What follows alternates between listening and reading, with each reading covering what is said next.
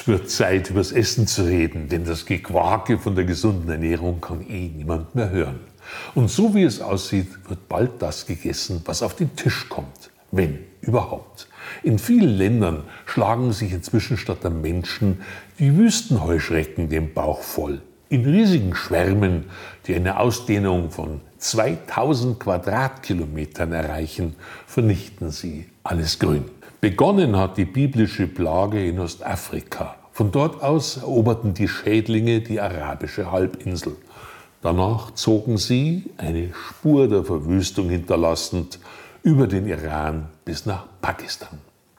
Aufgrund der aktuellen Entwicklung wird eine zweite, verheerendere Welle erwartet, falls es nicht gelingt, die erste vor der Eiablage zu stoppen. Noch vor wenigen Wochen hofften die Bauern in den betroffenen Landstrichen dank des endlich einsetzenden Regens auf gute Ernten. Nun hoffen sie auf ein schnelles Insektensterben durch Pestizide. Mit biologisch Gärtnern lassen sich diese schicksalhaften Ereignisse nun mal nicht abwenden. Letztes Jahr konnten die Schwärme noch mit massiven Sprühaktionen eingedämmt werden. Doch daraus wird diesmal nichts.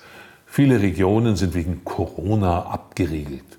Da kann nicht einfach ein Hilfstrupp mit Sprühgeräten hinfahren und die Heuschrecken platt machen.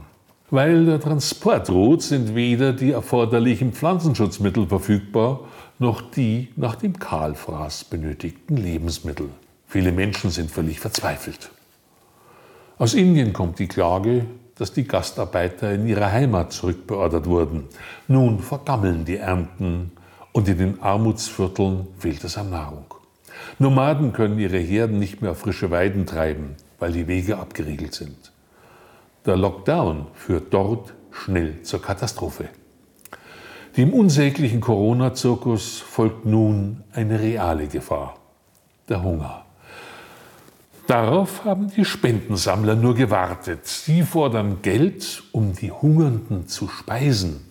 Wenn die Produktion von Lebensmitteln zum Erliegen kommt, geht der Gutmensch stracks in den nächsten Supermarkt und kauft für alle ein. So wird in seiner Fantasie die gesamte Menschheit satt. Nahrung muss erzeugt werden. Unsere Agrarpolitik ist jedoch seit Jahren darauf ausgelegt, die Produktion zum Erliegen zu bringen. Die Landwirte wurden mit Bürokratie und Kampagnen gegen Düngung und Pflanzenschutz demoralisiert.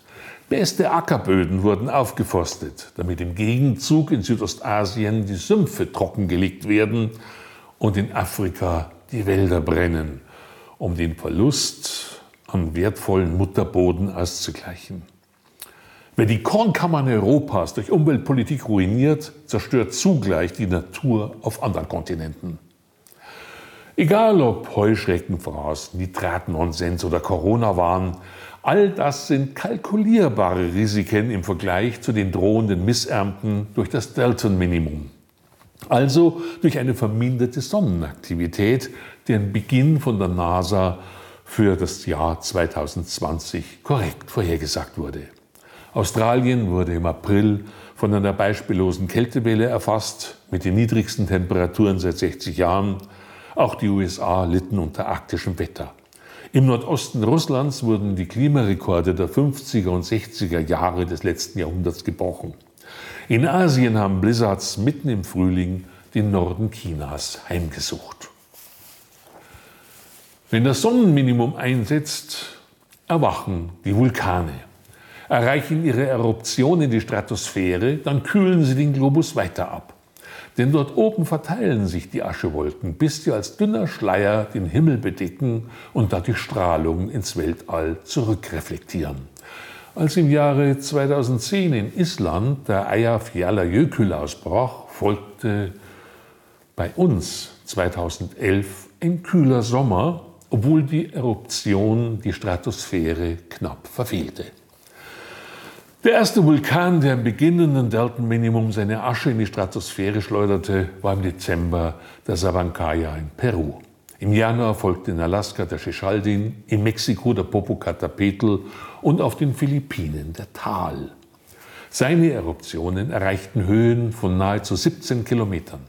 Im März brach auf Java der Merapi aus, der fast 11 Kilometer hoch spie Und im April folgt in der Sunderstraße der Krakatau und schließlich der Schiewe Luch auf der Kamtschatka.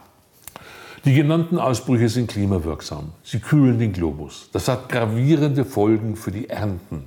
Dann wird Schmalhans wieder Küchenmeister. In Afrika steigen die Lebensmittelpreise bereits durch die simple Schließung der Grenzen empfindlich an. Hungerrevolten waren die Folge. Wenn Nahrungsmangel droht, wird blindlings gehamstert. Und da im Privathaushalt geeignete Lagermöglichkeiten fehlen, sind die Verluste durch Verderb erheblich und verschärfen die Krise. Nahrungsknappheit führt nicht zur Preisbildung via Angebot und Nachfrage. Sie bedeutet Wucher. Der Verbrauch von Strom lässt sich drosseln, aber nicht von Nahrung. Dann schlägt die Stunde der Spekulanten. Hunger oder auch nur die Angst davor führt zum Zerfall der sozialen Ordnung. Immer mehr Staaten haben aufgrund der brisanten Lage begonnen, ihre Reserven aufzustocken. Russland und die Ukraine drosselten den Weizenexport. China hat noch rechtzeitig vor Beginn der Krise und den steigenden Weltmarktpreisen seine Vorratsläger gefüllt. Deutschland wartet offenbar ab und macht um seinen zivilen Notfallvorrat ein großes Geheimnis. Man erfährt nur, dass darin vor allem Lang- und Rundkornreis sowie Kondensmilch, Linsen und Trockenerbsen lagern.